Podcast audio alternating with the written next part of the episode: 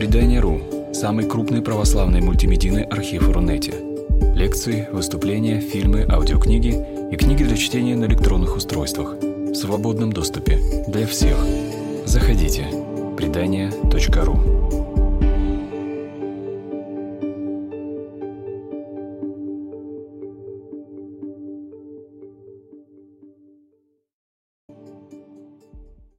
прочли тему сегодняшнего нашего вечера, и там было обозначено, что мы остановимся на трех фильмах, потому что вот мы хотели выбрать из вообще, наверное, уже более ста фильмов сняты на тему Евангелия и э, фильмы, где присутствует образ Христа. А, это не обязательно евангельские э, темы, но сам образ Спасителя, сами понимаете, что это самая главная фигура в истории человечества, и поэтому в больших мировоззренческих фильмах коннотации, а, обращение к этому образу, в общем-то, вещь естественная. Все вы смотрели Андрея Рублева, и в, в, в тех списках фильмов, где есть образ Христа, этой, этой картины нет, но вы все прекрасно помните замечательный эпизод Христа на снегу, а, в общем, которая для картины очень важна. И, а, в общем-то, таких эпизодов а, в мировом кино множество. И почему мы остановились только на трех картинах? Ну, во-первых, нужно сказать, что, что такое, как, как можно раскрыть эту тему, что такое образ Христа на, на экране. Значит, первый момент мы можем сказать, что может быть полноценная экранизация евангельского текста что сделал э, Пьер Пауло Пазолини, который был философом, который занимался теорией литературы, который был сам поэтом, а, который ценил литературу превыше всех других искусств и считал, что образ никогда не может дойти до той глубины, полноты, которым обладает слово. И он взял текст э, первого Евангелия от Матфея и снял его буквально стих за стихом, в общем-то, от, э, от начала и до конца. Вот это, так сказать, попытка полноценной экранизация. Есть а, а, второй тип, когда мы используем некоторые а, моменты из евангельского повествования, как, как события, как сцены, как эпизоды. Есть третий момент, когда мы используем библейские, евангельские коннотации. То есть мы обращаемся к теме, которая проявляет что, э, вот этот религиозный смысл того произведения, в которое оно включено.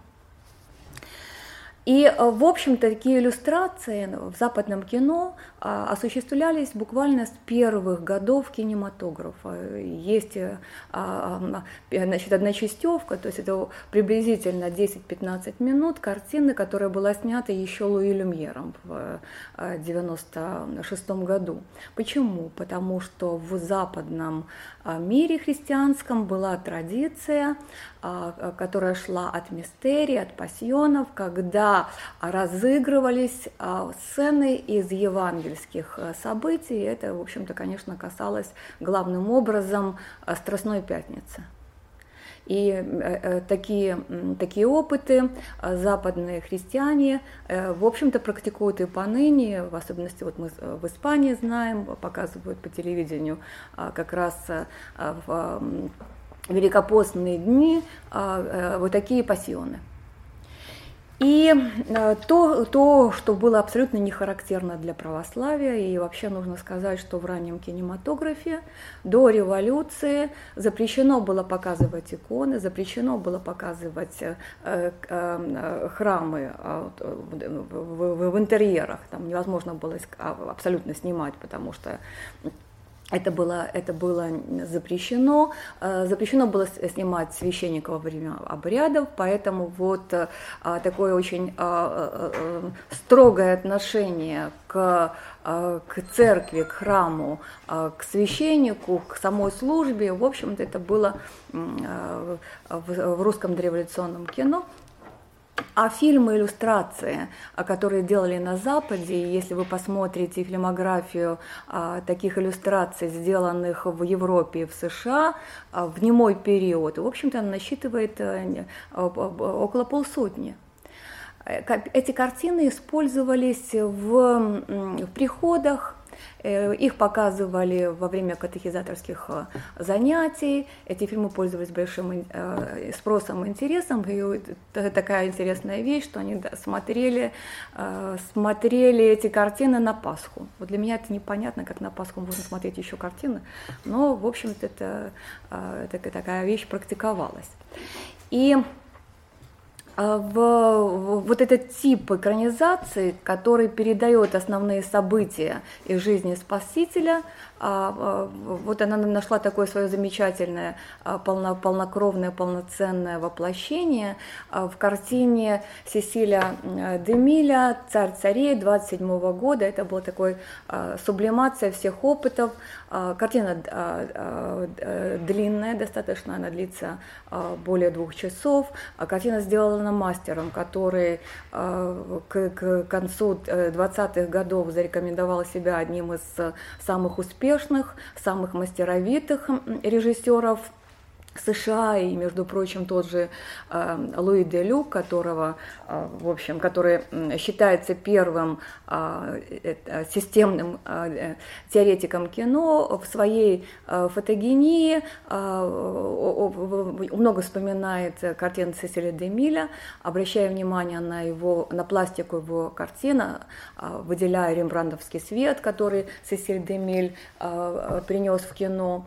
И подчеркивал, что это очень изысканный ювелирный режиссер, который э, достаточно с большим вкусом, с большим умением работает с, в кинематографе.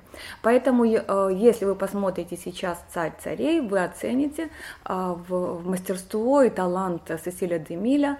Начало картины и финал сняты в цвете, причем начало это это сцены э, из такой светской э, жизни Марии Магдалина. Вы знаете, что по западной традиции Мария Магдалина э, это, это бывшая блудница. Она, они как бы совмещают несколько евангельских образов в, в, в, этом, в, в этом персонаже.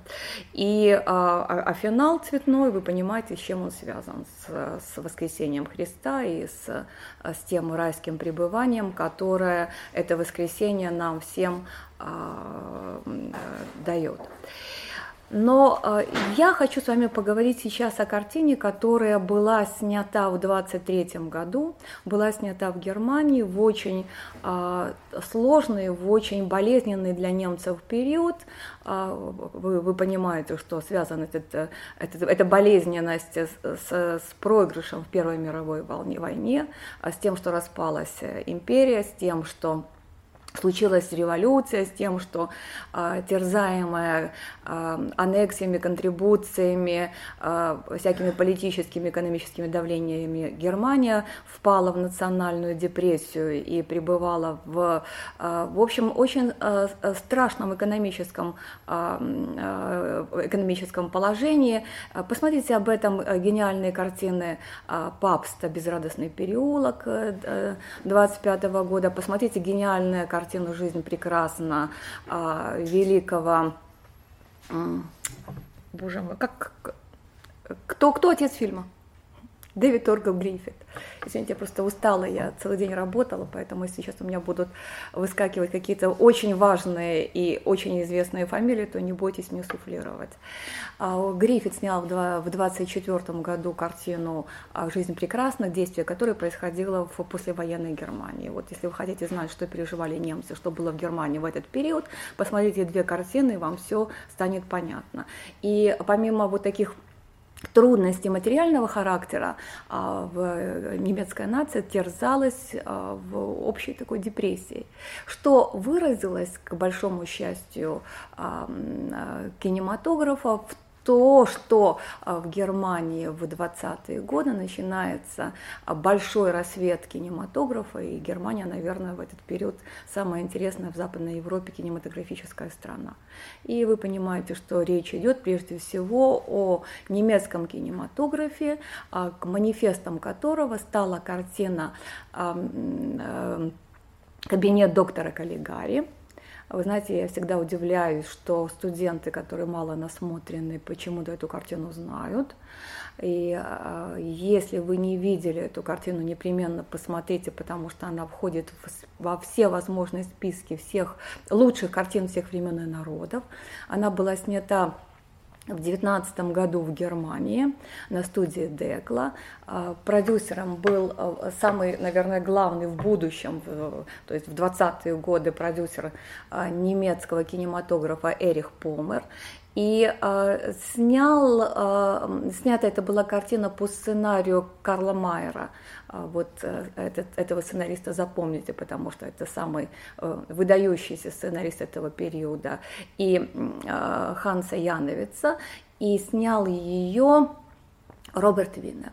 Снял он ее в экспрессионистской манере – а, вот знаете, к сожалению, стало уже общим местом, а, наверное, с легкой руки а, так, такой, такого выдающегося киноведа, как Лотте Айснер, поскольку она написала великую книгу, название которой «Демонический экран», она сама очень любила Мурнау и э, как-то выделяла эту фигуру в, в, в этот период. И она э, как бы создала мнение, которое потом, в общем-то, не проверяя, не, не как бы не исследуя и не переакцентируя, берут как общее место, как данность, что эту картину сделали три великие художника, экспрессиониста группы Штюрм, и что э, вся заслуга Винне в том, что он позволил этим трем художникам эту картину создать. То есть эта картина полностью вся выписана, там написаны города, интерьеры, экстерьеры, все. И э, персонажи, которые в ней э, присутствуют, они имеют, у них у всех грим, они все э, э, по, по экспрессионистски э, одеты, э, э, нагримированы, и э, Вины э, попытался, в общем-то, э, снять картину так, чтобы они существовали в рамках кадра, э, своей пластикой, мимикой, э, э, шагом, жестом, позой, как э, персонажи экспрессионистских картин. Вот. Почему я вам так долго говорю об экспрессионизме? Потому что картина ИНРИ, она была снята в этой стилистике. Но сказать стиль, а, это ничего не сказать об экспрессионизме, потому что сами отцы-основатели этого направления говорили, стиль, э, э, экспрессионизм это не стиль, это Weltanschauung, это мировоззрение. Поэтому в вот то, что придумал Винный, то, что он вел в оборот, и, кстати, Рудольф, Кур, Курц, теоретик экспрессионизма, который написал гениальную книгу «Экспрессионизм и кино», которая вышла в 26 году и, к сожалению, не, долгое время не переводилась, поскольку она была написана очень сложным экспрессионистским стилем, а, в, а, в своем письме Клоте Айснер, а, когда вышло ее э, такая самое значительное произведение о немецком эм, экспрессионизме, экспрессионизме до этого была э, книга э, Кракаура 48 года «Психологическая история немецкого кино от Каллигари до Гитлера», и, э, которая главным образом рассматривала этот такой психологическо-социальный феномен, как возможно, чтобы в такой стране, как Германия, случилось такое духовное повреждение, когда весь народ, вся нация впала в это состояние приятия в национал-социализма социализма. А Лота Айснер э, хотела поспорить не, не с этой позиции, она хотела э, просто проанализировать эстетическую эстетическую эм, э, сторону э, этих замечательных фильмов, поэтому появилась эта, книга. Так вот, э, Рудольф Курц писал, что э, я с вами э, не согласен по двум пунктам вашей картине, в частности, в той, что вы всю пальму первенства, все пальму первенства передаете художникам, а я присутствовала на съемках и могу с полной уверенностью сказать, что единственным автором этой картины является Роберт Виннел он брал на себя все решения.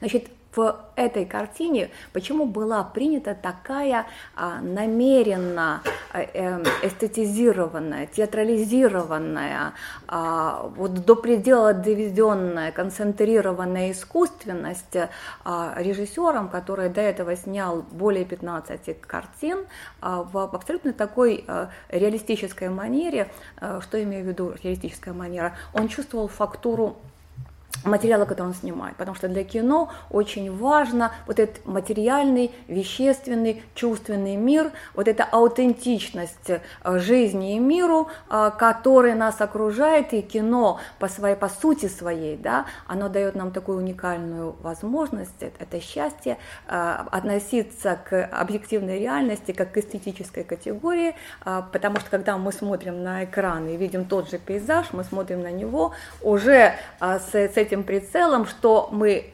смотрим на это как на предмет э, эстетической категории. Это касается всего.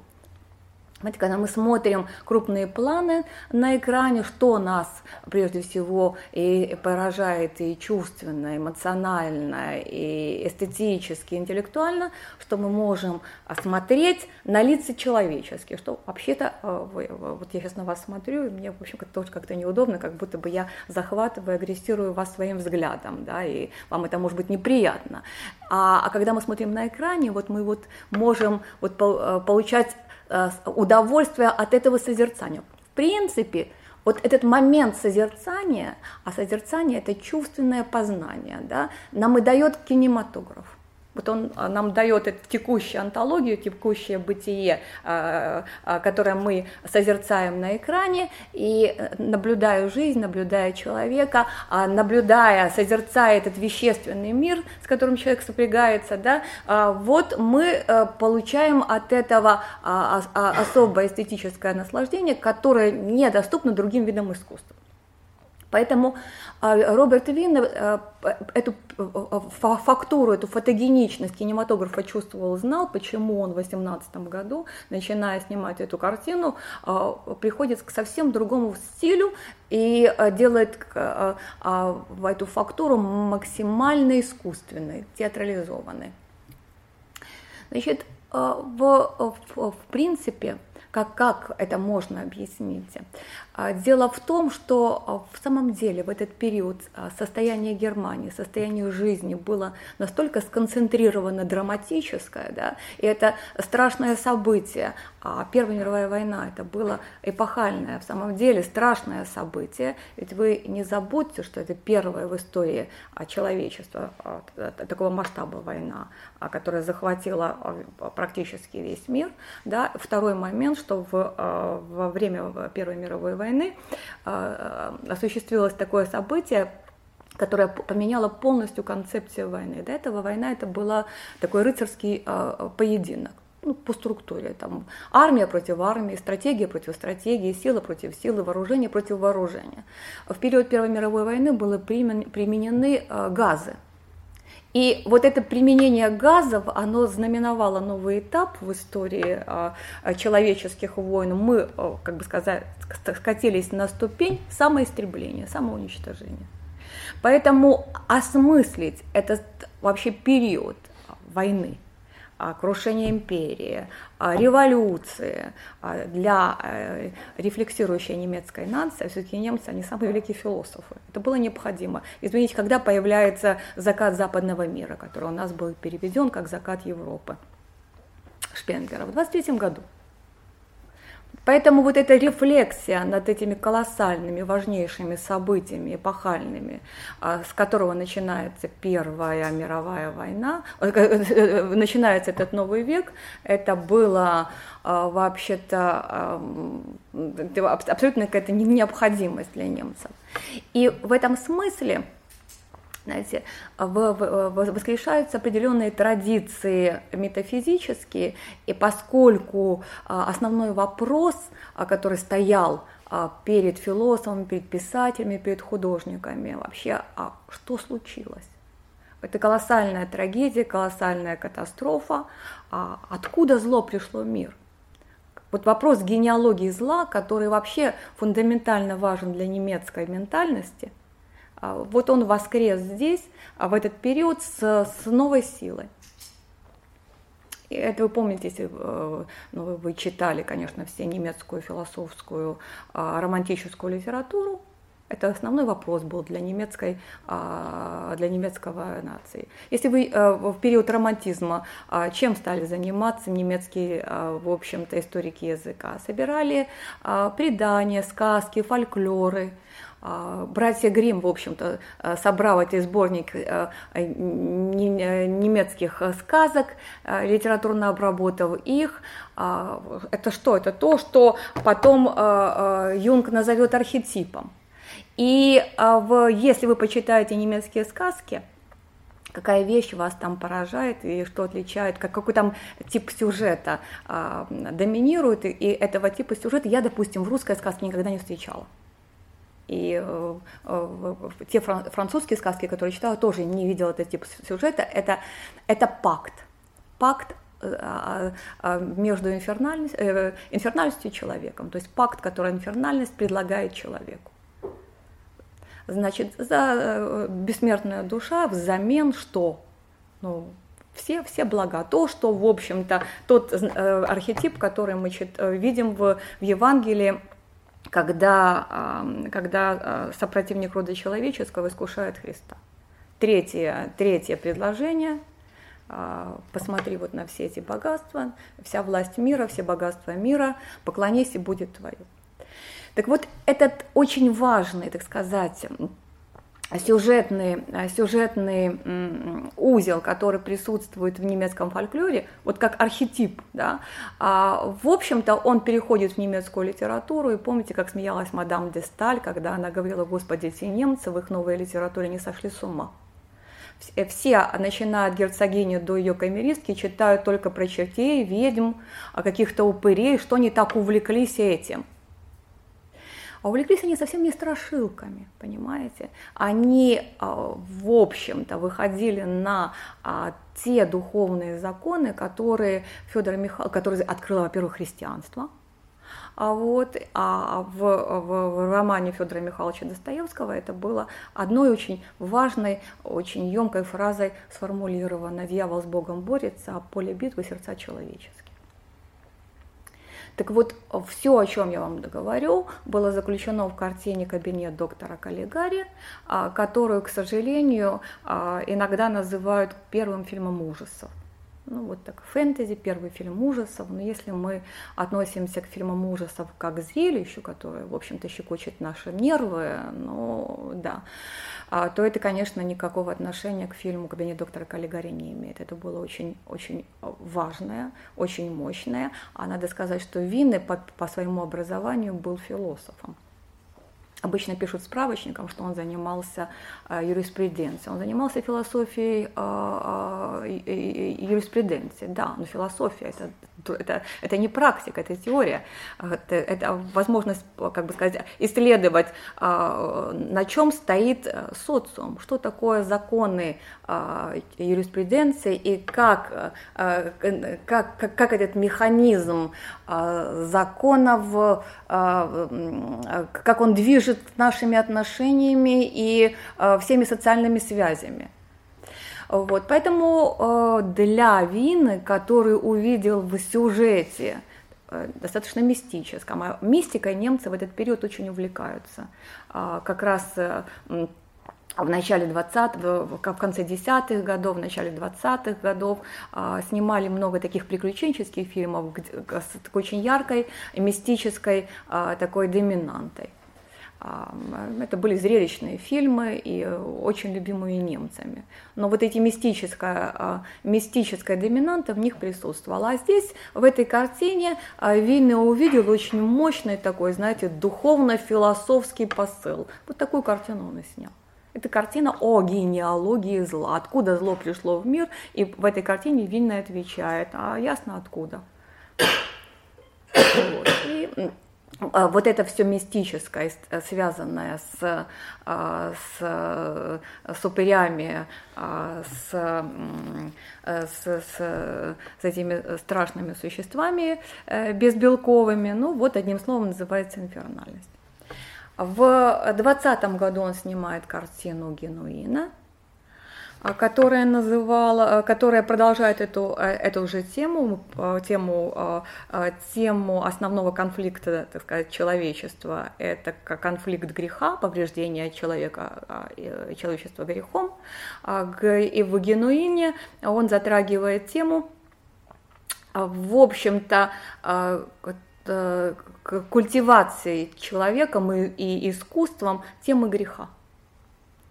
А, а, и в, а, с 20 года по 23 год, когда было, были, были сняты две картины, к которым сейчас подойду, он снял ряд фильмов такой реалистической, натуралистической манеры, такой же, какой он снимал до, до кабинета доктора Каллигари. Но дело в том, что вообще Вин за, за, свой, за свою карьеру кинематографическую снял а, поряд, около 40 фильмов. Но почему-то никому не пришло в голову посмотреть, ну, то есть все знают, что он снял а, пять а, фильмов так называемого каллигарийского стиля, значит, от, от фильма «Каллигария», но никому не пришло в голову объединить все фильмы в цикл и рассмотреть их к циклам. Почему он между 20 и 23 годом а, ничего не снимает в этом стиле и возвращается к этому стилю в 23 году фильмом «Раскольников». Значит, в, если вы откроете интернет, найдете там такой простой ответ, ну как, почему? Тогда было много вообще-то там э, русских иммигрантов, вот приехал э, мхатовский э, МХАТ с гастролями, и приехал Григорий Хмара, и как раз там был спектакль «Преступление и наказание, почему не поставить?» Но дело в том, что сам Винны возглавил ассоциацию русских а, писателей и кинематографистов в 2021 году. Чего он ждал три года? Значит, если вы посмотрите а, а, картину Раскольников, которая длится всего 1 час 10 минут, что вы в ней увидите? Вы в ней увидите все основные а, а, узлы а, романа а, Федора Михайловича Достоевского а, с, с такими ключевыми фундаментальными моментами. Вы понимаете, что я говорю о двух визитах к Соне и о чтении Евангелия чего, как вы помните, нету в замечательной картине Льва Александровича Кулиджанова, которая длится три часа. Понимаете? Значит, а, в Винне было очень важно, чтобы был этот, этот эпизод с Евангелием, в картине, которая снята этим каллигорийским стилем, а чем он характеризуется? Ну, вы все а, знаете экспрессионистскую живопись, это было, вообще-то экспрессионизм начался а, еще до Первой мировой войны, как предчувствие этого страшного события. И как реакция на изменение формы а, вообще-то мира, а, связанного с очень интенсивным развитием капитализма в конце 19 и начала 20 века, когда э, э, научно-техническая революция, а, все изобретения, которые использовались в производстве, они стали а, кардинально менять мир. И вот страх человека, а, который вдруг оказался в мире, где природа вытесняется этими страшными а, индустриальными ландшафтами, которая выразилась в небезызвестной картине Мунка Крик, которые а, историки искусства а, определяют как вот начало а, нового современного искусства. Это, да, э, что такое был крик? Это, помните, одной линией нарисован как бы, э, человек, со, так сказать, и одной линией нарисован его рот, который разверст в этом крике. Это был крик страха перед теми формами нового бытия, нечеловеческого, которые а, входят в, а, в, в мир.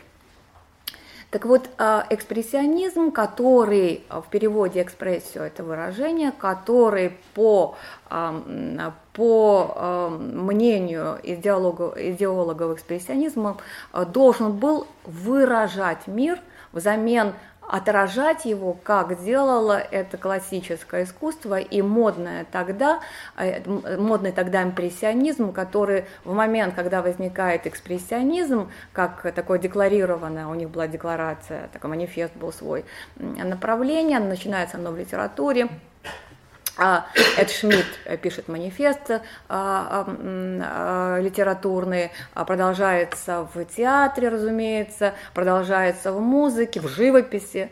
И э, э, в, э, в, в этот период импрессионизм, он уже стал любимым, очень комфортным направлением, которое любили буржуа. И поэтому для того, чтобы разбудить человечество, которое либо пребывает в этом латентном сне, а, а, такого, знаете, а, такого сна в коконе комфорта, либо в этот ошеломление и шок, страх, который маркирует другую часть населения.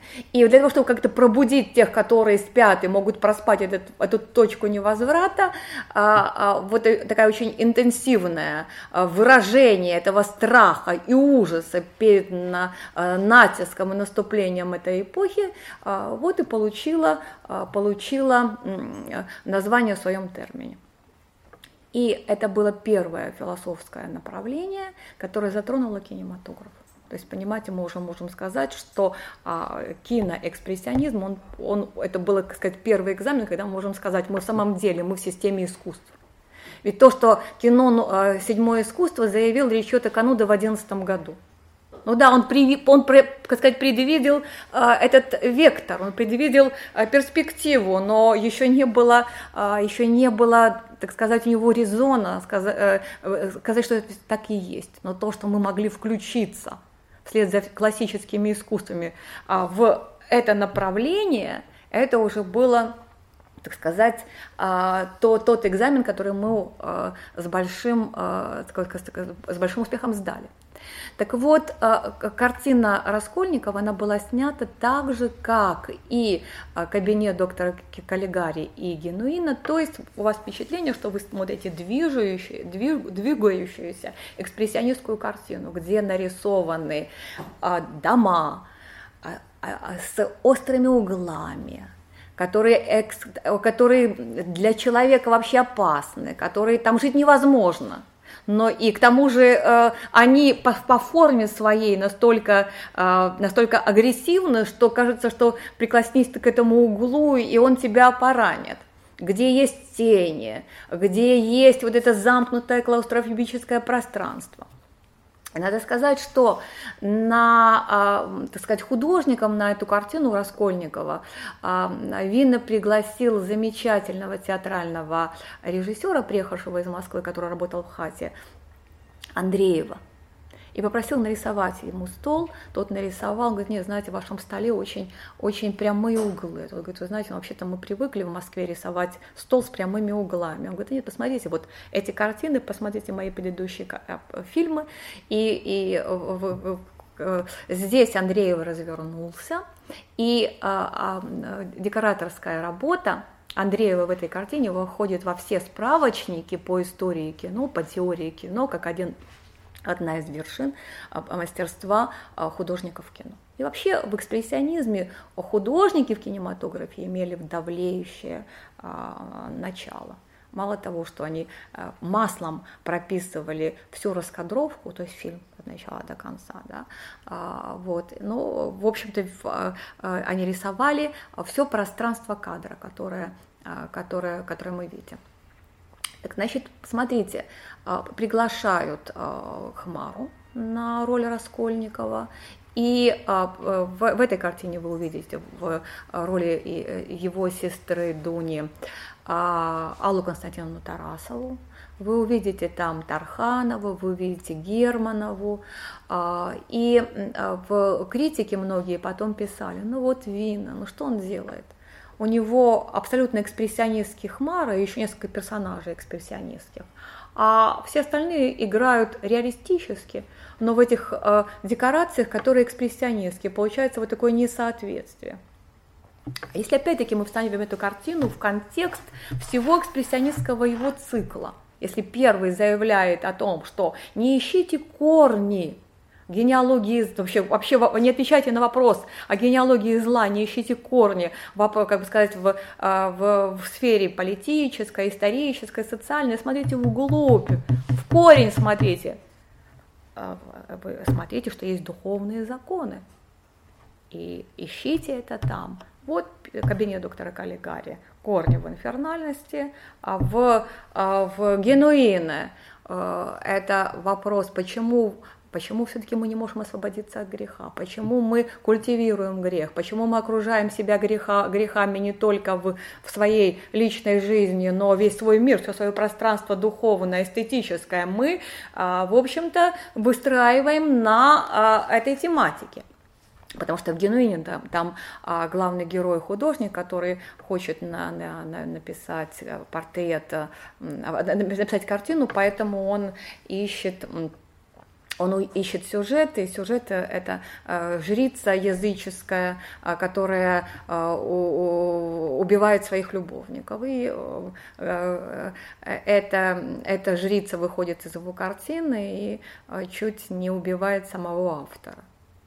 Вот. И в, через три года он ставит Раскольников, где я, а, я вам говорю, что, как я уже сказала, да, есть этот деколаж между исполнением экспрессионистским. А кто экспрессионистская э, манера исполнения? Кому относится? Прежде всего к Раскольникову. Раскольников в этом э, романе в каком состоянии находится? От духовного повреждения. И вы смотрите финал картины, где Хмара под давлением Сони, которая ему говорит – поцелуй мать сырую землю, которую ты а, окропил кровью, и пойди и скажи всем, я, признайся, я убил. Он идет а, в полицейский участок, он идет к Порфирию, а, она его ждет в проеме лестницы, он пытается уйти, видит Соню, понимает, что надо решать, э, делать этот выбор.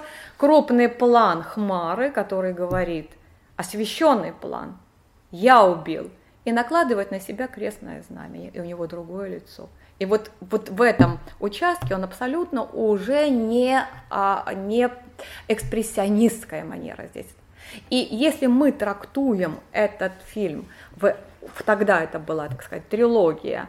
А, если мы предположим, что Вина ставит вопрос, хорошо, как зло вошло, понятно, какое она имеет колоссальное на нас влияние, это понятно. А как нам избавиться этого влияния, от этого влияния? Как нам вообще выйти из этого замкнутого круга? Ну, кто бы ему помог, как не Федор Михайлович, которого вообще-то специалисты по экспрессионизму в любой области а, все равно причисляют к отцам-основателям а, этого направления, то есть на него как бы все ссылались, а, потому что, в общем-то, экспрессионизм считается как бы неоромантизмом, а и неоромантизм, и экспрессионизм – это явная метафизическая доминанта. А кто в мировой литературе вообще-то занимался метафизикой с такой э, силой, яркостью, кто вообще строил строил своих героев, выстраивал их по духовным законам, как не Федор Михайлович.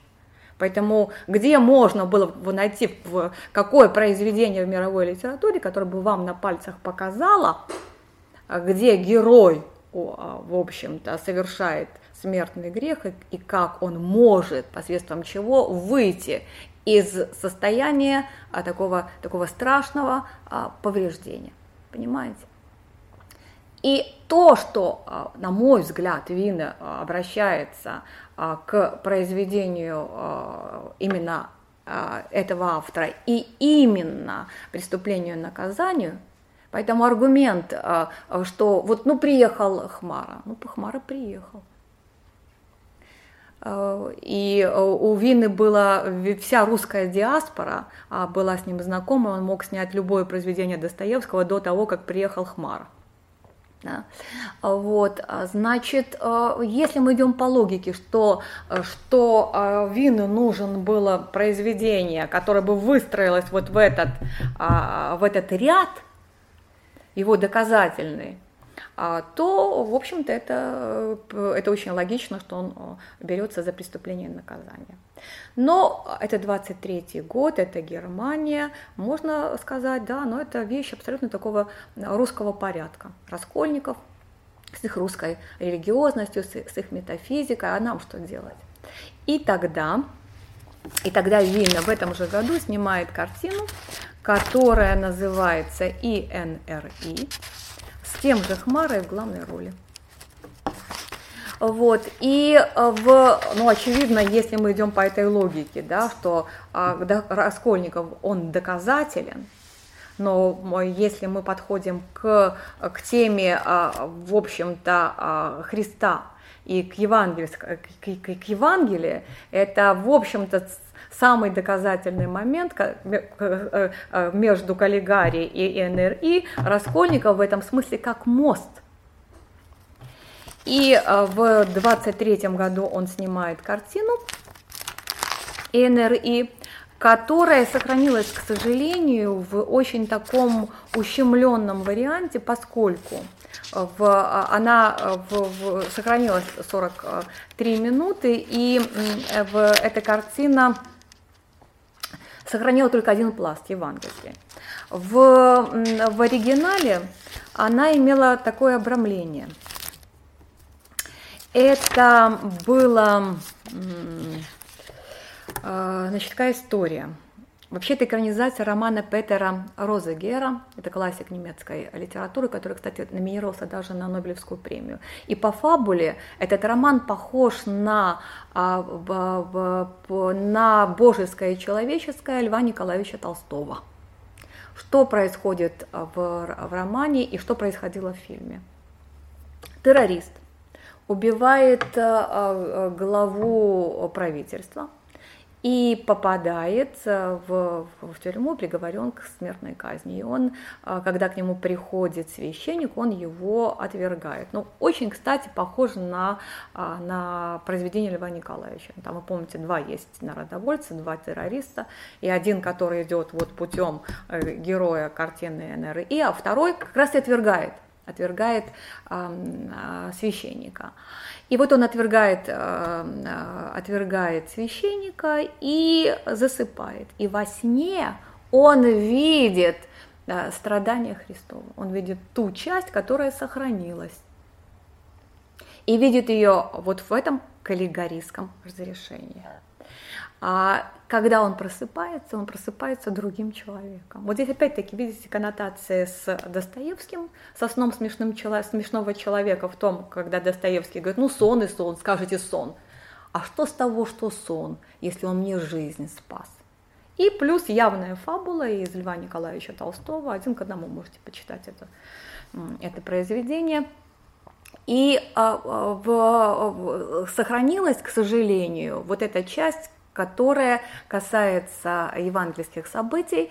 И э, я не знаю, какой, какой мы сейчас вам покажем. У меня вариант был наш Госпельмофондовский, это чешский вариант а, с чешским озвучиванием, его уже озвучили, видно, в звуковой период, а, и где как раз, очевидно, они его показывали вот в такие праздники э, религиозные. Вот давайте сейчас посмотрим отрывок, вы увидите главную роль а, играет тот же Хмара, который, а, который а, снимался в роли Раскольникова. В этой картине играл э, Вернер Краус. Э, если кто-то из вас все-таки смотрел кабинет э, доктора Каллигари, Краус играл там этого главного злодея Каллигари. И э, здесь вы увидите Асту Нильсон в роли Марии Магдалины. А, а Аста Нильсон это первая европейская э, кинозвезда, и ей мы обязаны вот этой особой э, манерой кинематографической, актерской, которая э, разнится с театром. И,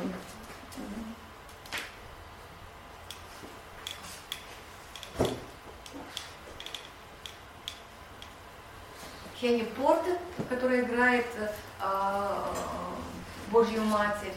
Это были две выдающиеся актрисы немого кино. Здесь не мой вариант. Да, да.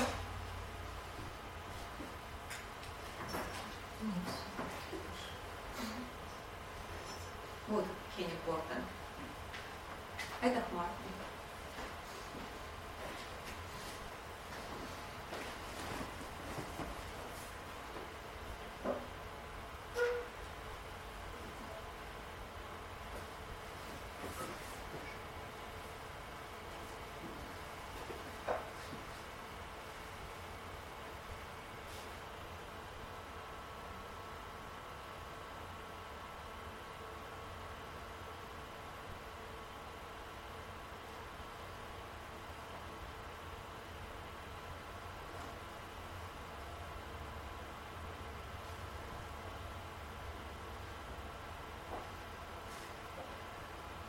Видите, какая выразительность композиции кадра, в движении, в этой хореографичности. Немножко зависает изображение.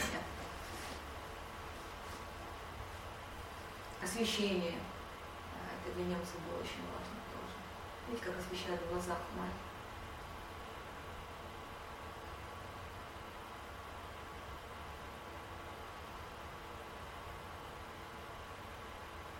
вот в этой сцене видите основное здесь выражение, если мы говорим экспрессия, да, это уже вот это предчувствие своих страданий, та ноша, которую Господь сейчас а, готовится воздвигнуть на свои плечи. Нет, это чешская. Да, да, это та копия, которая. Скажите, пожалуйста, ну, чисто технический такой вопрос. Вы не в курсе, вот а, такая э, ускоренность движения в старых съемках, она с чем связана? Это связано с, с, с скоростью съемки и проекции. Была другая скорость, не 24 кадра в секунду, а их было, их было меньше. Аппаратура по-другому, пленка шла в, в камере с другой скоростью. Ну, сейчас для, возможность того... есть любую скорость задать, правильно? Нет, ну, тогда, тогда камеры э, э, работали с другой скоростью. Ну, то, что сейчас восстановиться, то скорость как-то должна быть. Можно. Можно. Ну, во-первых, понимаете, это было, во-первых, рассчитано это было на, на эту эстетику. Во-первых, исходили из, из этой скорости, и эстетика фильма, она тоже была к ней привязана. Поэтому поменять сейчас скорость, это Господин. лишить картину своей аутентичности. Вот Аста Нильсон, которая в роли, а, в роли Марии Магдалины. Посмотрите, какая живописность необыкновенная. Вы видите? Какая выразительность. И здесь именно мы смотрим, следим не за фабулой, а эта картина вся поет, она вся сгусток чувств. Это вот тягостное, вот, вот Иуда, это тягостное напряжение, которое нависло перед этими событиями. Вот эту картину я переживаю как наша служба во время Страстной Седмицы, когда каждый день это на, на, на как бы, повышение напряжения, этого ожидания.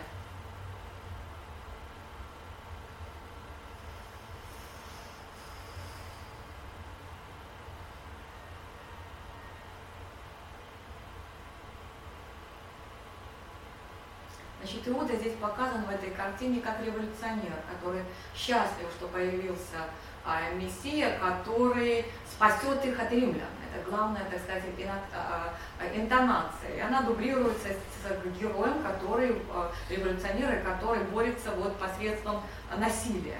Это тема добра, насилия, счастья человеческого и насилия. А, вот, Видите, может быть, он нас мог, мог бы нас освободить от Рима. От Рима.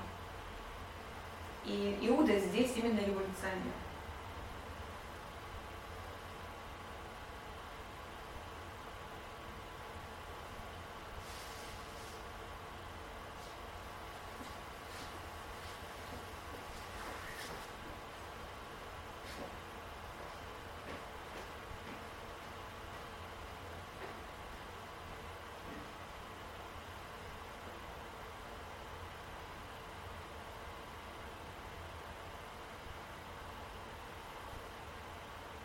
вход Господа в Иерусалим. Значит, снимали всегда на студии, вот эта эстетика декоративности, театральности. А, при этом, смотрите, как, а, а, как он работает вот, с планами, с массовыми сценами. Зависает изображение, но какое колоссальное живописное мастерство.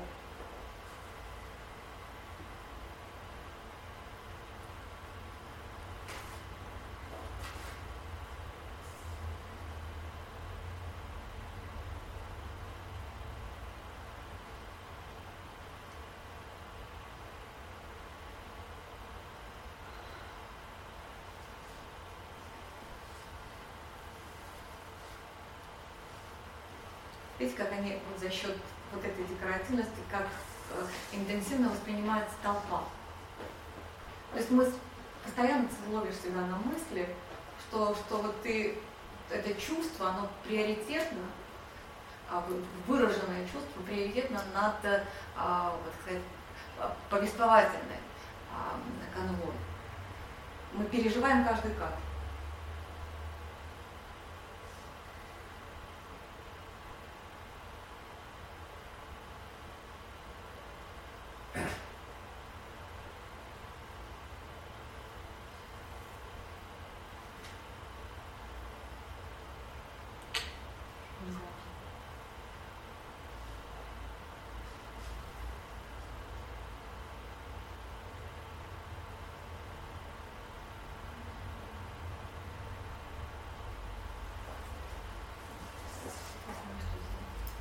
Сейчас попробую другой вопрос.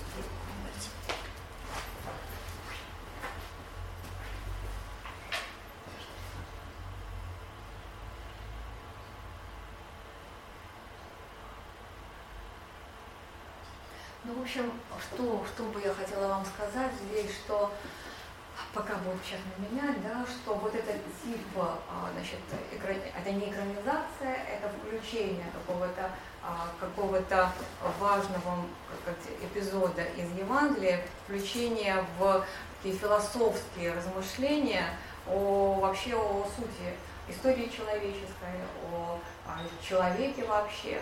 А, поэтому, поэтому это, это такое глубоко мировоззренческое кино, и в, поэтому мне очень хотелось именно его показать вам.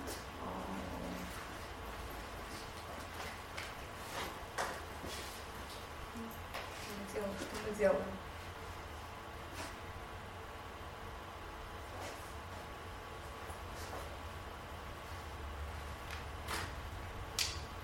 По сути, конечно, это самый главный вопрос. Событие произошло, а как мы живем с этим событием? Мы, у нас есть все для того, чтобы изменить себя и мир. И мы совсем не меняем. Мы живем так, как будто бы Христа не было, будто бы это событие не происходило.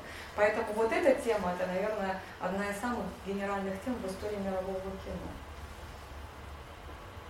Почему мы живем, каждый из нас по отдельности, и все мы вместе, так, как будто бы Христос не приходил, как будто бы Христос не а, был распят на кресте. Поэтому в этой картине а, это, это, это, этот вопрос становится буквально ребром. Это что такое? Это значит духовный по, по вообще подход э, к, к тем вопросам, которые принято было а, ставить главными вопросами в философии, в истории а, и в, остальных науках. Пятая картина. А пятая картина? Это, это, это была, а пятая картина, она уже не касалась Христа, это руки Орлока.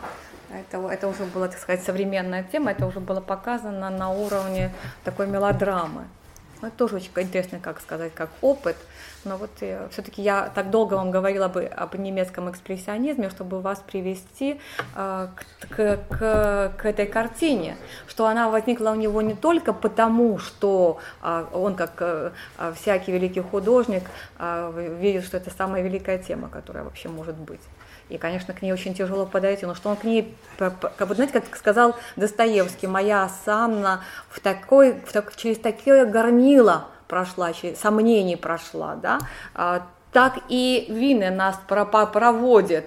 Вот начало века – это катастрофа, переживание этой катастрофы, а, да, и а, а, почему это произошло? Попытка найти а, ответ, откуда грех вошел, как нам с этим быть, и э, мы выходим на Христа. То есть он, а, а, он дает нам ответ на пальцах, а вообще как нам быть в этот страшный мир потрясений, мировых войн, революций. А что потом, что было у нас? У нас была э, революция, в Германии была Веймарская революция, потом начнутся а, фашизм, нацизм, сталинизм, весь, весь мир колобродит, и а, Вина в 23 году, вот в контексте э, своих картин показывает либо мы а, Чезаре и Каллигари, Понимаете? А если, вы, если вы, кто-то из вас смотрел кабинет доктора Каллигари, а, Винна говорил то же самое, что повторяет сейчас а, один из самых известных американских режиссеров Дэвид Линч. Вообще, настоящая реальность – это метафизическая реальность. И если мы не хотим быть просто куклами которые, которые э, кукловодит э, определенный персонаж из инфернальности. Поэтому мы вообще должны быть духовно бдительными, мы должны вообще проснуться. И э, весь немецкий экспрессионизм, по, сути, был об этом. Вот он открыл э, эту тематику. И, на мой взгляд, большая заслуга Винны в том, что он показал вот как вот теневую сторону так сказать, метафизики, так и показал вектор. Смотрите, Федор Михайлович нам все показывает. Вспомните о Христе, вспомните о Христе. Значит, в, в эстетике вы увидите в картине, допустим, э, в, в экспрессионистских фильмах они работают над тенями, которые э, всегда присутствуют в картине. Есть человек, есть тень, которая возле него. И это не потому, что они не могли прятать эти тени во время съемок, а они, э, это было как раз такой художественный прием, который показал вот это вот инфернальное теневое начало. И в, эта, эта, эта тень э, до, до, до, до, э, она появляется в, с она появляется как раз вот, вот по, по этой теме человека, который уже вовлекается как в воронку, как в грех и тянет его как свою тень за собой, которая уже в, этой, в этом пакте с инфернальностью. Вы как раз Иуду вы увидите с этой тенью. Значит, вот как мне кажется, основной вопрос для любого большого художника, когда он касается темы, а, темы а, Христа, это тот вопрос, который почему-то ну, остается без ответа, почему мы живем так, как будто бы его не было. И а, вот тоже этот же вопрос, наверное, только в другом ракурсе, стоял перед э, первым Пауло Пазолини, когда он, э, когда он э, обратился к экранизации, к экранизации Евангелия от Матфея, которую он сделал в 1964 году. А, значит, в 1962 году он снимает э, короткометражку, которая вошла в сборник «Рогопакт». Это был а, значит, сборник, снятый разными авторами. И э, «Рогопак» – это начало их фамилии – Расселини, Гадар, Пазолини – и а, его новелла называлась «Овечий сыр» и была о том, как э, во время съемок статист, который играет, эм, играет как раз в евангельском э, эпизоде именно Голгофу, э, персонаж на Голгофе, а, а, он не успевает значит, поесть, а это был бедняк, который снимается в, в картине для того, чтобы ну, подработать, и о нем забывают, его забывают на кресте, его, и, и он умирает там от, ед, от, от голода. В то время, когда все уже все сняв, едят и едят этот сыр, о котором он так мечтает, и этот человек умирает. Значит, а, в общеизвестный факт, что Пьер Пауло Пазолини был коммунистом, что, а, как а, пишут в, в различных справочниках, он был атеистом. И хотя вы берете книгу его интервью, он говорит, я религиозный человек, только я религиозен на другой манер, чем официальная религия. Он имеет в виду, конечно, прежде всего католичество. И э, он был гомосексуалистом. И, э, в общем-то, фигура достаточно была скандальная. Э, в, это, в, в этом смысле он не давал жить спокойно буржуазному обывателю, даже если это обыватель и интеллектуал, и если это э, обыватель э, артист, потому что не нужно думать, что автоматически любой артист или, или философ э, не обыватель. Нет, обыватель это духовное и душевное состояние человека. И а, а, он, он на, э, начал снимать кино в, в то время, когда уже как его старшие коллеги, неореалисты, уже не снимали неореалистическое кино, это уже был период, когда неореализм закончился, а он снимает свою первую картину Акатоне именно в манере неореализма, но а, эстетика стиль а, а, э, э, этих картин называют сакральный. Что это было?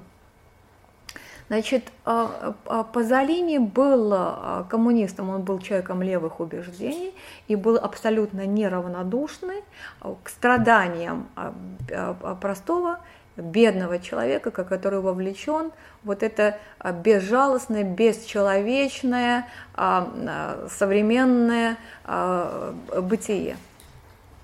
Э, кстати, вот это, это, это чувство, а, в общем-то, пробудили именно режиссеры неореалисты, и а, нужно отдать им должное, и э, очевидно это чувство они э, пробудили в самом, а, в самом Пазолине, потому что он начинает как раз с экивока в сторону этого направления что называли сакральным стилем. Что-то было в его картинах, помимо того, что а, была, конечно, абсолютно явная связь с картинами Мазачо, Джота, вот этого раннего а, возрождения, которое еще имело этот особый а, средневековый, аскетичный, пронзительный, духовный такой э, отпечаток когда еще не перешли на эту чувственность, барочность, да, это такое, а, это, такое а, чувство, чувство, чувственное, а, чувственную живопись.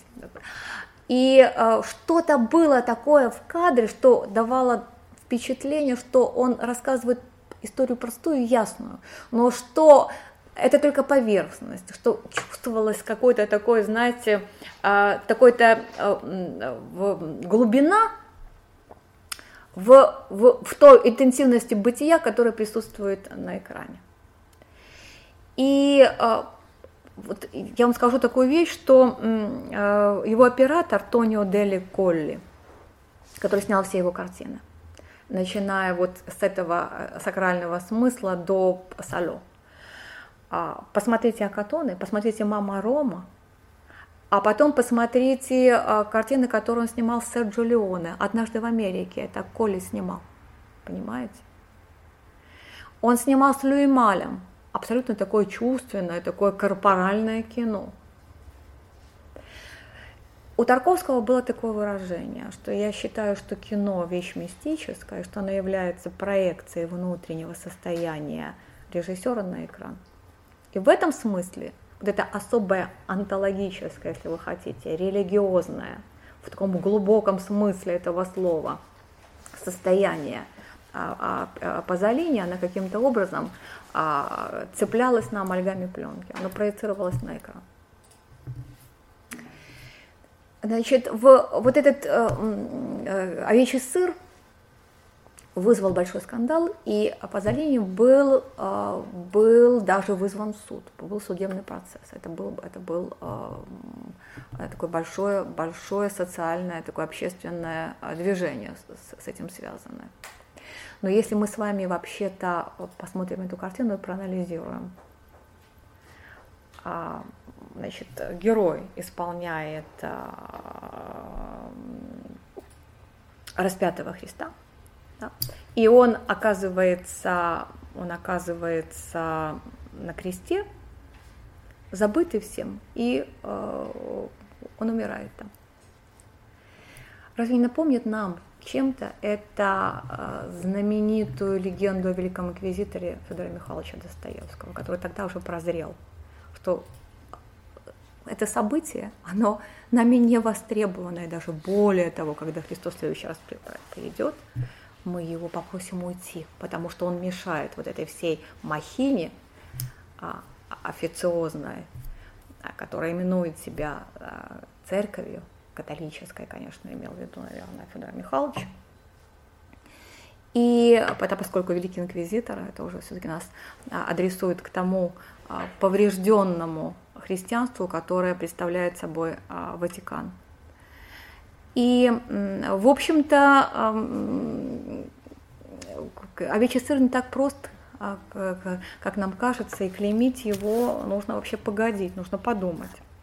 И в 1964 году, буквально через два года после этого скандала, а, выходит на, выходит на экран Евангелие от Матфея, которые получают призы экуменического жюри, а в экуменическом жюри а, как раз а, заседают люди, которые а, связаны, в общем-то, себя атеистами не называют, в отличие от, от эпатажных заявлений иногда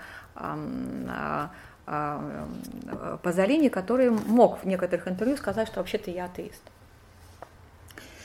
Значит, что хотела расселение? Расселение, ой, простите, что хотел Пазолини? У Пазолини была такая, он, он был поэтом, и вообще-то он пришел в кино, ему нравилось кино, но не, он не был бы уверен, что ему нужно в кино переходить. У него было такое очень а, сакральное отношение к слову, и он считал, что, конечно, выше литературы, выше слова быть ничего не может. Но все-таки он обратил внимание на то, что кино – имеет какой-то уникальный потенциал, что оно может чувственно дойти до, до определенных архетипов эпичности и сакральности.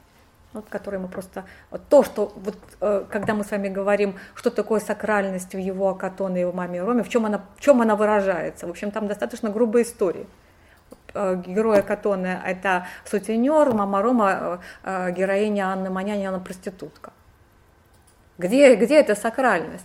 А сакральность, она вот, э, и если мы начнем анализировать композицию кадров, освещения, мы все равно не дойдем до а, вот этого основного зерна, которое присутствует, потому что она не в технике, она не в, не в материальном, она может быть в том состоянии режиссера, который проецируется на экран, о котором говорил Тарковский. Значит, а, есть, есть книга его интервью, там, где он вспоминает по поводу э, начала работы над Евангелием от, от Матфея, э, вообще-то э, Позелени э, с удивлением, работая над этой картиной, э, при, приходит к выводу, потому что он узнает для себя, что в Италии, которая, э, на территории которой находится сердце католического мира Ватикан, никто Евангелия не читает, никто из его друзей, Никто из тех людей, которые считают себя христианами, никто Евангелие не читает, никто его не знает. Значит, он как филолог читает текст. Его как филолога это колоссально потрясает. Опять-таки я а, повторяю, что можно передать на экране события, а можно попытаться экранизировать евангельский текст. То, что пытается делать Пазолини. Поэтому он э, априори говорил, что вот я начну снимать от первой фразы и до последней. Я не хочу не вставлять свои фразы, я не хочу ничего менять, потому что текст это такое силы и мощи а, а, литературное, даже не берем остальное, литературное, ни с чем не сравнимый. Он, он не говорит, что это не человеческий текст, да, а поскольку он а, эпатирует, что он а, атеист, но абсолютное совершенство этого текста, которое написано каким-то Матфеем, понимаете? Вот, она его поражает. Он как филолог начинает, и его самого этот текст перевернул. Это просто как старик Верховенский, который всю жизнь искал, искал ответы на вопросы, и вот наконец прочел Евангелие и спрашивает, а что же я всю жизнь делал? Вот Евангелие его, его потрясло. И он начинает снимать. Вот смотрите, какая вещь интересная, как а, сама, так сказать, фабула съемок ведет а, режиссера. Значит, легко поехать на Святую Землю. Он приезжает на Святую Землю. И вдруг понимает, что здесь снимать невозможно. Здесь снимать невозможно. И потому, что все коммерциализировано. Что здесь есть вот это вот ощущение уже неподлинности – Значит, а в, в, на юге Италии есть такой город Матера, моя земля, которая, а, в, в которую он и снял в этой картине, который, кстати, потом Мейл Гибсон снимал а, а, голговские сцены, и многие евангельские а, фильмы снимались именно там. Значит, для него, как для интеллигента, поэта левого направления, который чувствует свою ответственность перед простым народом, который его любит, который понимает, что он не может быть вообще-то безучастным к его, к нужным народа. Вы знаете, Тарковский а, а, э, по, всегда цитировал а, две статьи из Британской академии. Ностальгия и интеллигенция, потому что через тире было продолжение, сугубо русское явление. Интеллигенция через тире было объяснено как особое чувство русских, русского образованного класса по отношению к классу трудящегося. Ответственность, понимаете? Вот это важная деталь, которая отличает интеллектуала от интеллигенции. Так вот, а, Пазолини он был абсолютно э, в этом плане интеллигентом. Знаете, когда были эти студенческие движения, и когда студенты выходили а, с, на улицы и задирались к, к полицейским, обзывая их такими сартрапами, поборниками а, политического тоталитарного режима, Пазолини а, вставал на сторону этих полицейских. Он говорил, эти ребята – это приехавшие из бедных районов Италии мальчики, которые здесь устроились за эти небольшие деньги – и вот вы, великие потрясатели, потрясатели основ, которые боретесь за счастье, за свободу общества, вы делаете это на костях, на унижении этих ребят. Поэтому, когда он приехал в Матера и увидел лица крестьян, а эти лица вы видите на экране, это прекрасные лица. И потом, когда он скажет, что я два года не смотрел эти лица, пересм... не смотрел свою картину, когда я пересмотрел, у меня к ней много претензий, но что меня радует? Эти прекрасные крестьянские лица, этих людей, которых я люблю, и перед которыми я ответственен. И э, в его некоторых интервью он говорит, вообще я чувствовал себя, э, вот когда я снимал картину, для меня Христос это я, потому что это интеллигент, который чувствует свою ответственность перед людьми, которые так страдают, которые уже готовы к каким-то выступлениям, которые хотят что-то переменить, и этот человек, который с харизмой, с силой, а, с мудростью, а, который может как-то им а, этими своими качествами помочь. И вот, казалось бы, во всех своих выступлениях он уплощает образ Христа до уровня человека. Ну да, я показал человека, который лучше всех остальных, и который вот как раз он это сомкнул с ролью интеллигенции вот в это а, смутное, как смутное время. Это время было ой, переходное, это время было, когда многое решалось. Да? Это было время социальных и потрясение. Это было время экономической стабилизации и начала этого экономического бума, который привел вот к этому, э, к этому э, э, ужасному положению, когда мир просто уже погряз в этом сиборитстве, роскоши и полном довольстве, и что, что провидели великие режиссеры того времени – что мы обязательно пойдем этим путем, и этот путь будет тупика, этот будет путь страшной катастрофы. И, в общем-то, так, а, так, так это и произошло. И в этом контексте а во всех, во всех своих интервью он говорит там, да, о народности, о роли интеллигенции, а, о роли поэта. Он вообще хотел какого-нибудь поэта здесь снять. Он пересмотрел многих поэтов, там Гинзбур у него был, не Серж, а итальянский поэт Гинзбург, даже, даже вроде Евтушенко он хотел снять в этой роли. Ему нужен было, во-первых, он, конечно, стремился к этой аутентичности, которую в эстетику кинематографа ввели итальянцы, потому что это под подлинность понимаете, существования. Можно сыграть поэта, а, а можно взять поэта, который сутью своей будет поэтом, и, и, и, и, и, и это уже будет настолько достоверно и, и, и точно, он, что ни один актер не сыграет этого. Поэтому, когда он начинает снимать материю, с местными жителями. И когда, а, когда он набирает своих друзей, которые играют у него, а, играют в, в, в этих фильмах, а, в этом фильме играют разные роли, допустим, он берет, у него 20, чуть ли не трехлетний, абсолютно тогда молодой был, Джорджа Агамбе, который написал, кстати, очень э, забавную книгу, которая называется «Суверенные власти и голая жизнь». Она в 95 году эта книга вышла. Это были его э, очень такие горькие размышления о том мире, в котором мы, мы сейчас живем. Очень-очень точные размышления. Значит, вот он здесь играет э, апостола Филиппа апостола Петра играет какой-то крестьянин из, из а, тоже, который он нашел а, на юге Италии, а, такой еврей-крестьянин с такой, с такой характерным лицом. Но вот ему очень важно было, что Петр был простой, и вот он нашел Петра.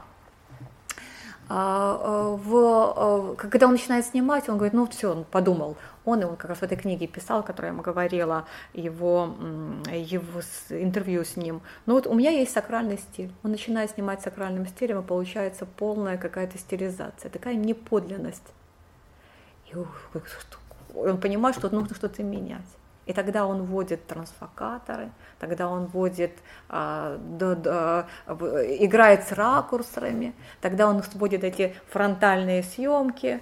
И а, возникает ощущение, что мы смотрим практически документальное кино. Ну вот документально э, условно, да, если э, в Базен он вел гораздо более верный термин в этом смысле, он говорил, что есть кино, а, есть кино люмьеровское, есть кино мельесовское. Люмьеровское кино это если хотите, это кино, где есть эта аутентичность бытийная. А Амельесовская это, это декорация. Вот. Это зрелище, декорация, она может быть, почему нет. Но а, прелесть кино в том, что материей кино является сама жизнь. И изображение этого текущего бытия, а, которое мы видим на экране, которое мы созерцаем – Э, это вещь, которая недоступна ни одному другому искусству, и вот стремиться к этой аутентичности и подлинности бытия, вот это, это, это что лучше может быть в кинематографе. Поэтому, когда она присутствует в кинематографе, мы так условно это говорим, это люмьеровское направление, а, вот, поэтому как-то документ это какое-то очень такое жесткое слово, а не точное слово. Но если для вас более привычно э, документальное, то у нас впечатление, что вот мы смотрим то, что вот, вот снято сейчас. И смотрите, сколько там есть ручных камер. Там есть какие-то пронзительные абсолютно моменты. А, допустим, когда а, спаситель уходит э, из родного дома, а матушка выходит а, в садик, она там чем-то занималась, и она видит сына, который с, с, с учениками уходит, а, а Сюзанна Пазолини играла Божью Матерь уже в возрасте, когда Спаситель вырос, и она смотрит на него, и тут знаете, такая ручная камера, которая снимает исполнителя сбоку, снизу, и она, она колышется, и а, у нас впечатление, что мы кто-то из учеников, из апостолов, которые рядом с ним выходим, и долго камера держит его затылок, и у нас впечатление, что мы кто-то, кто, который идет за ним, и потом а, исполнитель поворачивает лицо в сторону родного дома, и у него течет слеза. Понимаете, колоссальные вещи делает. Я всегда своим студентам говорю, когда вы читаете, что в Евангелии много противоречий, и у того же Василия Макаровича Шукшина в, а, в, в стенограммах, а, художественных советах можно найти такую фразу, что в Евангелии столько противоречий. Спаситель был такой жест, жесткий. Вспомните, как он мать родную не принял, когда ему объявили, что вот пришла матушка. А он говорит, кто слушает мои слова, исполняет, тот мне мать и братья. Так вот, в Пазолини, который э, вставляет эту сцену как раз после момента, о котором повествует Евангелие, когда он а, объявляет эту фразу, тем самым как бы утверждая примать духовного родства над родовым, над кровным, а, смотрит на мать, крупный план Сюзанны Пазолини, которая отвечает, я все понимаю, я понимаю все, я принимаю, сын мой. И следующий кадр – это уход на служение, на Голгофу, на распятие. Понимаете? И таким образом он, вот как пластика кино, может снять все те противоречия, которые неопытный духовный человек видит в том, где противоречий нет и быть не может, потому что это единственный текст, где нет ни одного противоречия, где все, все противоречия разрешаются. Вот. Значит, картина получается, а, да, э, ну, конечно, нужно сказать о музык, музыкальном решении.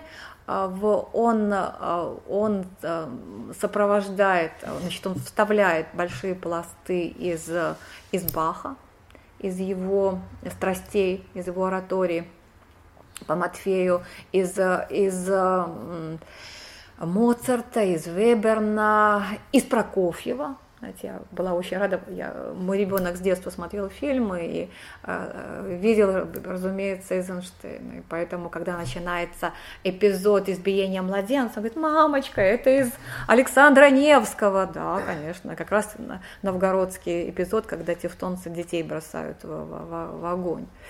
Вот, русские песни вы там слышите, вы там слышите спиричуэлс, вы слышите а, африканское пение вот этих а, а, как называется, когда люди живут как-то э, племен, да, которые обратились к христианству и вот э, на свой манер э, э, радуются этому обращению, радуются ко Христу. И для, э, для Пазолини вот это, понимаете, еще радость подлинная, радость тех людей, которые были вне цивилизации, открыли для себя свет Христов, вот это вот э, э, истинная, подлинная, она э, здесь выражается этим замечательным а, отрывком из, э, из тоже такой, как, как бы сейчас сказали, аутентичной а, музыки. Значит, когда картина... Давайте сейчас посмотрим. А, или то, то же самое будет, да? Ну вот, э, конечно, картину Пазолини нужно смотреть непременно, потому что ничего лучшего, чем эта картина есть. Вы, э, если мы говорим о, о образе Христа, если мы говорим о, вообще о евангельской тематики в, в кино, лучше этого ничего нет. Ну, один тот посыл, да, что человек идет от экранизации текста, а не просто событий. Тут же, конечно, события, тут, тут э, любой, любой образ Христа, в любой коннотации, любого, любого, так сказать, э, э, времени присутствия, пускай, пускай будет только один проход Христа уже делает христианскую душу радостной потому что все остальное как бы мы уже э, своим опытом дорисуем, а вот этот посыл сделать полный текст и идти от любви, от любви к тем людям, которых он снимает. Поэтому, понимаете, когда, э, если мы понимаем, что сам Пазолини в этой местности снимает этот важный текст самого важного события в истории э, человечества, и э, видит людей, которые, которых он любит, да, и в сцене, когда Спаситель выходит на, на, на службу, и, а, и, и поле такое, знаете, такое ощущение, что это русское поле. Ну, вот как какой-то, конечно, архетип вообще по, полей. Э, то есть для нас это архетип русское поле, потому что это наша земля, ты ее видел с детства, а это, это, это э, поле, которое архетип э, поле земли. И, и он, он снимает крестьян, это те крестьяне, которые э, живут в, это, в этом регионе, и э, исполнителя, а исполнитель это был испанский, э, испанский студент, который очень похож на, на э, картины вот по, по позднего средневековья, да, где спасителя изображали аскетичным и практически бесплотным. И удивительно, вот кино это, это э, искусство, которое, которое э, через образ показывает вот этот чувственный материальный мир. А так снято исполнитель, что у нас ощущение, да, что он весь, он, э, вся концентрация на, на духе. Вот тело никак не присутствует. И, значит, э, э, этот испанский студент, который играет эту, эту, эту роль в картине, он идет по полю, встречает этих крестьян и еще тихо говорит им, покайтесь, приблизилось Царствие Небесное. Вот знаете, как тест первому, второму. И э, что-то такое пронзительное в этом есть а, в, в, в этом а, отрывке, когда потом я прочла а, слова Пазолини о той нежности, которую он испытывал к этим людям, а, вот как будто в самом деле, когда ты попадаешь вот такую, в такую а, среду, вот этой подлинности, местности, нетронутой цивилизацией, вот это такое библейское, евангельское начало, неповрежденное, нетронутое, эти прекрасные лица, которые живут от земли и на земле, тоже, понимаете, вот, которые в, укоренены в землю, как будто бы они, понимаете, продолжают эту традицию, которую он в этой картине и показывает. Поэтому а, в самом деле вот этот момент, когда он как, как, как интеллигент, как, как вот это вот было такое очень такое, что-то такое исповедальное а, в, в этих кадрах начало служения Христа. Значит, когда картина вышла, в Италии ее приняли в штыки потому что и э, э, э, Пазолини это объяснил тем, что итальянцы не читают Евангелие, потому что а, а, американская и английская аудитория, поскольку они протестанты, они все время изучают текст, а, они, они знали, что, что Спаситель, какие вещи он говорил, и очень, очень резкие, и очень сильные. И поэтому американцев с англичанами совсем не смутил такой спаситель. А, а итальянцы, поскольку они видели все картины, а я вам говорила, что Картин была э, снята э, вообще-то почти уже с полсотни а, к, к тому времени, где э, вот то, что вы видели на экране, где вот такой спаситель, э, такой вот такой, какой, понимаете, сгусток напряжения, вот вся боль за вот этот мир, который лежит возле, который, который нужно спасать, из которого он сейчас будет спасать. И вот этот весь, все грехи мира, которые он сейчас возьмет на свои плечи, и все уже здесь, а, эта боль из-за предательства Иуды, из-за их, как будто бы он уже все при, при, при, предвидит, что, что они ждут от него не того, что он принес, и то, что он им даст, никто не воспользуется, и что э, предадут, и будут сейчас кричать Асанны, предадут через пять дней. Все это во взгляде Хмары здесь было. Значит, до этой картины а показывали Христа, э, Спасителя смиренным. Вот он такой был елейный, смиренный. Ну вот, допустим, когда вы смотрите картину Дэвида Орка Гриффита «Нетерпимость», это великая картина, которая длится там 3 часа 17 минут, она состоит из четырех пластов. Евангельский пласт – он понимает, там пласты все переплетаются. Они не хронологически так размазаны, да, там Вавилон, Спаситель, э, э, Варфоломеевская ночь и наши дни. Они все переплетаются. Он как бы дает модель времени, вечности. А вечность это не э, длящееся долгое время, да, а это сосуществование всех пластов, где вся история человечества уже присутствует одномоментно. Поэтому структура фильма он, это переплетение. И евангельский пласт здесь, если хотите, как, как, как столб. Вот на него нам, как бы сказать, а, на него все, весь, как сказать, тело истории человеческой как бы нанизывается. Поэтому если он и присутствует такой елейный спаситель. Но поскольку кино это, это э, искусство монтажа, как вы знаете, уже по эффекту Кулешова, да, а если в одном кадре есть Мажухин, а во втором кадре тарелка супа, а потом опять Мажухин, а Кулешов, который смонтировал таким образом, спрашивает у своих студентов, что вы видите? Он говорит, да я вижу, мы видим человека, который хочет есть, он голоден. А потом этот же кадр Мажухина и какая-то а, красивая женщина и Мажухина. Этот же кадр, а что вы видите? Мы видим мужчина, который так вот очень даже заинтересован этой девушкой. Один и тот же кадр. То есть вот, и вот понимаете, соединение кадров, они дают нам новый, новый смысл.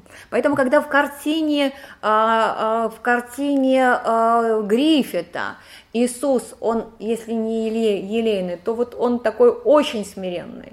Но в контексте вот этой всей динамики, которую переживает человечество и в Вавилоне, и в Варфоломеевской ночи, и в современной Америке, а, где, где происходят самые динамичные, самые драматичные события.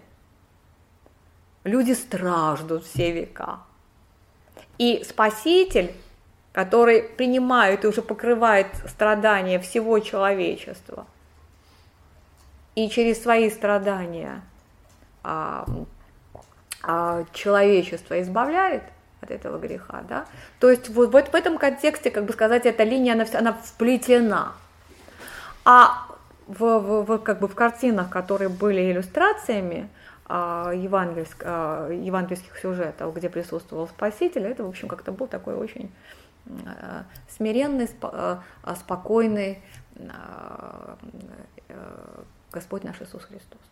Поэтому в картине Пазолини, когда, когда Христос очень динамично говорит вещи таким очень, очень очень жестким э, да, языком, это, это воспринялось как, как э, революционная проповедь. И а, как бы стало тоже общим местом а, писать, что, что Спаситель здесь а, не как, не как Бог, а он здесь как, как революционер. Вообще, что бы ни говорил сам Пазолини, картина получилась, и вообще любое произведение, оно живет само по себе, и оно больше тех э, замыслов, которые, которые предполагает э, художник, когда он его творит. И картина э, в Евангелии от Матфея, она получилась, она получилась подлинной, она получилась сакральной, она получилась эпичной, она получилась, а, в общем-то, вы знаете, ну неоднозначно это не то слово. Она получилась такая многопластовая и драматургически, если мы имеем в виду э, драматургия фильма. В ней есть, смыкаются все концы – что, как, как сказать, приклеить лейб, что он революционер или он интеллигент, это значит ничего в этой картине не понять, ничего, ничего в ней не прочувствовать. Тут никакой лейб цеплять не нужно. Потому что а, получилась какая-то такая, такая стереоскопичность, такая полнота, интенсивность наполнения, а, который я вот в, не видела ни в одной другой картине на эту тему. Ни в одной другой. И не видела я ее у Мэла Гибсона в картине, которой я хочу завершить этот разговор, которой нужно отдать должное Гибсону, который в наше безбожное и антихристианское, декларативно антихристианское время имеет мужество в рамках Голливуда заявить то, что он христианин – и нашему погрязшему в абсолютном таком, ну, таком пошлом мещанстве времени, когда Богом стал комфорт, а, сказать человечеству о том, что в нас нет любви, в нас нет надежды, в нас, в нас нет веры, мы бездарны, и мы идем к катастрофе.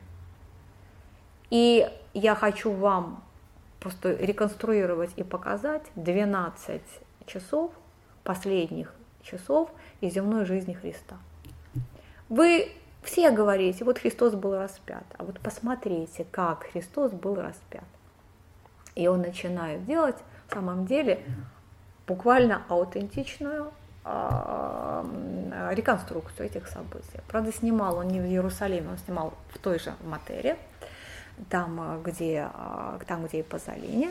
Но, э, во-первых, он хотел делать не цифра изображения, он хотел чтобы все-таки грим, это все-таки грим, это, это хоть и грим, но все-таки он на человеке, и человек с ним существует.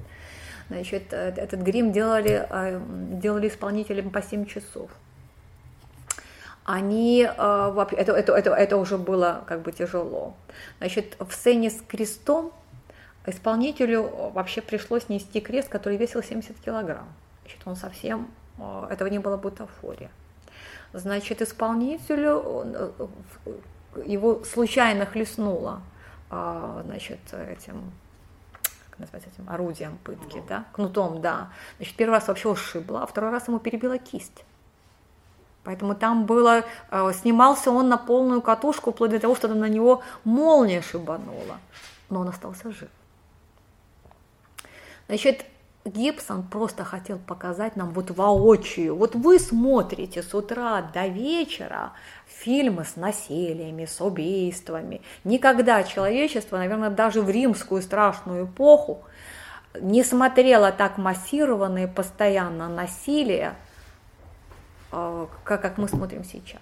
Мы стали абсолютно к этому бесчувственны. И этого нам кажется мало. Теперь уже новая забава, что мы смотрим это насилие подлинное, которое снимают во время а, насилия, и потом выбрасывают в интернет, чтобы уже это было совсем, а, чтобы совсем щекотало наши нервы.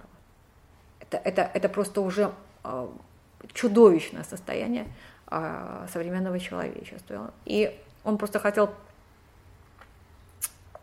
прошибить наше сознание тем, чтобы показать, что эти общие места, что да, Господь за нас пожертвовал своей жизнью на кресте. Посмотрите, как это было. Он это нам показывает. Это смотреть в самом деле невозможно. Там э, любят повторять, что э, женщина э, на просмотре в Америке потеряла сознание, ее увезли в больницу, она умерла там кто-то из зрителей, кто-то из зрителей даже совершивший какое-то преступление, избежавший кары, а, пришел с повинной. То есть это, это, конечно, это, конечно, результат а, этого фильма. Но надо сказать, что вот такой натурализм, да, плюс еще говорят они на, на народной латыни, на арамейском, на том, а, на языке, которым говорил а, Господь, говорят на древнееврейском. Он, он стремится вот к этой аутентичности именно, то есть в такой фактологической. Не как Филини, который вот, если хотите, так образно говоря, как-то к какому-то такому а, чувственному архетипу через кино пробивается сакральность и эпичность. А вот он шел по фактам, как это все было. Вот тут так, я вам без дураком сейчас покажу, посмотрите. Значит, дело вкуса и дело а, значит, наших эмоций, насколько мы это выносим или не выносим. На меня фильм а, Пазолини производит гораздо большее в сценах а, а, Голгоф и впечатления, чем фильм Гибсона. То есть я а, глубоко ему благодарна за, за то, что он сделал. Это, это, конечно, большой поступок. И если кого-то он изменил, если кто-то покаялся, если кто-то представил себе, что происходит, потому что, вы знаете, я никогда не забуду, когда во Франции в, я посмотрела репортаж, он шел на... А у нас не было, это была разница в календарях, у нас не было Страстной Седмицы, а у них была. И знаете, какой был репортаж в, в четверг вечером? Репортаж был такой. Завтра Страстная Пятница. Вот завтра есть мясо нельзя, нужно есть рыбу. И репортаж был о том, как, какие типы рыбы можно купить будет завтра на, а, на парижских рынках. И все рыбники там уже к этому времени приготовились, понимаете. А воскресенье предупреждали нам в четверг, в четверг вечером, когда уже ты же не живешь в, в, Страстную Седмицу. Ты приходишь после 12 Евангелия и думаешь, Господи, как бы проснуться в, в субботу, потому что завтра он умрет. Все, он уже умер. Пережить невозможно. А мне говорят в четверг вечером, когда католики должны были уже вернуться, да, а, ну подождите, даже вы рыбки съедите, ну один день помучитесь без мяса. А вот в воскресенье вы будете есть шоколад, и репортаж, как шоколадники Парижа уже готовятся к встрече к встрече э, э, Пасхи. Поэтому, когда я понимаю, для, для каких людей был сделан фильм Гибсона, понимаете, вот их не прошибешь. Я считаю, что у нас в православии, где службы не изменились, где ничего не повредилось, вся та полнота служб самих, э, великопостных и, и э, что в частности Великой э, Седмицы, она такова, что уже ни один Гибсон мне не может передать ту меру страданий Господа, которую я слышала во время 12 Евангелия и во время выноса плащаницы и, и, и так понимаете? Но то, что Гибсон это сделал, надо отдать ему должное. Вот, э, значит, э, такая интересная вещь. Когда я смотрела эту картину, у меня, меня вот этот голливудский ритм меня раздражал, эта голливудская картинка меня раздражала. Потом в Париже я покупаю книгу, книга-альбом, по, э, которая представляет кадры из фильма. И я смотрю, посмотрите, это же просто, это просто живопись, ренессанс. Вы понимаете, он, он идет, это, кстати, а, вот этот э, прием реконструкции живописи Ренессанса, он был, он был, в общем-то, а, использован в кино, начиная с фильмов «Братьев Люмьер». Ну, а на что нам э, вообще опираться? Великая живопись, а, в общем-то, э, этим сюжетом и возросло, и этим сюжетом живо. Вот, посмотрите, когда, интересно, когда ты видишь это в статичном, а, в статичном варианте это абсолютная живопись, но за счет монтажа и за счет вот этого голливудского ритма, ну, там же время деньги, да, ты, ты, ты, ты, ты это абсолютно в кино не чувствуешь. А фильмы, в фильме Пазолини, это, вся это вся живопись, которая течет, которая, а, которую ты, ты пьешь, которую ты чувствуешь. И еще из-за того, что ты видишь коннотации великих произведений эпохи Возрождения в рамках фильма, да, это тебя еще сопрягает со всей, со всей историей человечества. Тут столько пластов в фильме Пазолини. Поэтому, конечно, конечно, я, я считаю, что фильм Пазолини это величайший, это вершина если мы говорим об образе Христе, об евангельской тематике. Но э, и то, что, как сказать, опыт Гибсона а, попытаться натуралистически показать и а, реконструировать хорош, но мы видим, что эстетически все-таки кино работает совсем с другим, с другим, с другой материей, другими какими-то связями управляется, чем вот такое механистическая передача на экран как, а, как фактов, а так и а, таких вот реконструкций. Ну вот так вы можете посмотреть. Все, что я вам хотела сегодня сказать. Да. А, во время лекции мы называли актера, который играет Христа, испол... словом исполнитель. Да, как-то а, периодически запинались, как будто не знаю, как его назвать. Это какая-то есть проблема. Вообще проблема есть, конечно. Для меня это есть проблема. Но с другой стороны, понимаете, вот, э, кстати, вот знаете, вот интересная такая вещь, что вот американцы, они так и называли иногда, да, что э, представление а там, допустим, сцены из Евангелия, как-то представление. То есть вот это как бы уже название, они давали эту дистанцию. Ну, а, да, да. Ну, нет, нет, нет, это, это, это, это кино, то есть это, чтобы вы понимали, что это мы, это наше, это наше видение а, этих событий, мы их сопереживаем. Ну, тут, понимаете, тут тоже момент такой интересный, что когда ты во время службы, ты это событие переживаешь в полной мере. Ты соучаствуешь в этом событии. А эстетическое представление этого события, даже такого, такого уровня, как фильм как фильм Пазолини, это, конечно, уровень гораздо более низкий, но а, ну, а, хотя это, конечно, великий шедевр, но в самом деле я спотыкаюсь каждый раз, я даже не знаю, как актером, я, я не знаю, на самом деле, мне, мне, мне тяжело.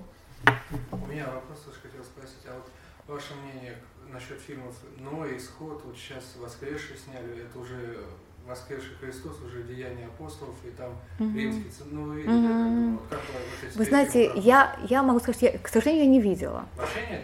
Вот из этих нет, я не видела ни один, но, э, но могу сказать. Но могу сказать, да.